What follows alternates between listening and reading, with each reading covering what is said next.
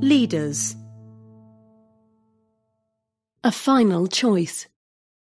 Assisted dying is spreading, but too many are still denied this basic freedom. In 1995, Australia's Northern Territory enacted the world's first law explicitly allowing assisted dying. It said that terminally ill, mentally competent adults who wanted to die could ask a doctor for help using lethal drugs. The law sparked outrage. Within months, the federal government had overturned it. Yet today, five of Australia's six states have assisted dying laws. The Economist first made the case for assisted dying in 2015. We argued that freedom should include the right to choose the manner and timing of one's own death, while also cautioning that the practice should be carefully monitored and regulated to avoid abuses. Since then, it has become more widely available. Assisted dying is now legal in one form or another in a dozen countries, and the trend seems likely to continue. Last week, New Zealand enacted a euthanasia law for the terminally ill after 65% of voters backed it in a referendum. The same week, Portugal's parliament passed a broader law. Assisted dying is still illegal in Britain, but the House of Lords is debating a bill to allow it. The number of people who die this way is increasing, though still small. In the Netherlands, it rose from roughly 1,800 in 2003 to nearly 7,000 in 2020, or 4% of all deaths. As more countries liberalise, the global total will rise further. Many people object to assisted dying on religious grounds. Some faiths deem suicide a sin. Others worry that safeguards will prove insufficient or that legalisation is a slippery slope. Critics have long predicted that families, exhausted by the demands of caring for sick elderly relatives, will place undue pressure on them to end their lives, or that cash-strapped states will encourage the most expensive terminally ill patients to hurry up and die. Yet such horrors do not seem to have come to pass. In places with the longest experience of assisted dying, charities that represent the elderly or disabled have not reported any abuse. It is conceivable that some has taken place unobserved, but scrutiny has been intense, and in most countries, permission to help someone die is revoked if there is even a hint of coercion. Fears that the poor and marginalised might be hastened to their ends have also proved to be unfounded. In America, the Netherlands, and Switzerland, the overwhelming majority of those who choose an assisted death are educated and middle class. Far from being too lax, the rules have often been too restrictive. The Australian state of Victoria, for example, bars doctors from mentioning assisted dying to their patients. The aim is to avoid coercion, but the consequence is that many sufferers do not know that it is an option. In some jurisdictions, only those with less than six months to live are allowed help to die. Thus, patients can be terminally ill and in intense pain, but unless a doctor estimates that the end is very near, they cannot end their own suffering. In some cases, the diagnosis comes too late.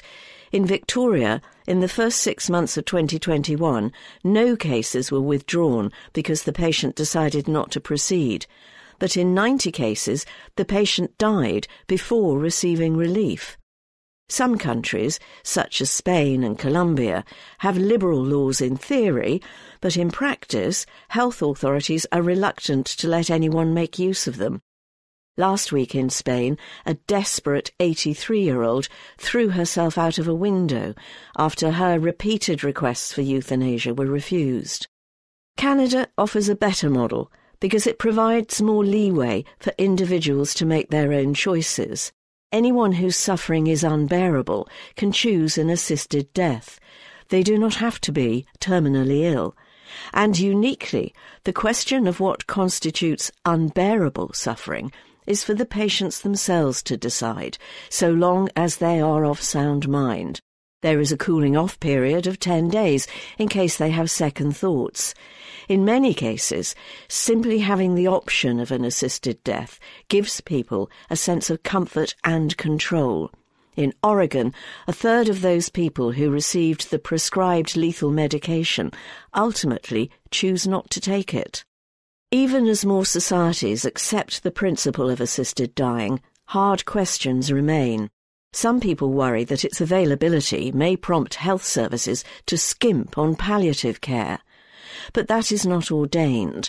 Canada's assisted dying bill was explicitly linked to increased funding for palliative and long-term care.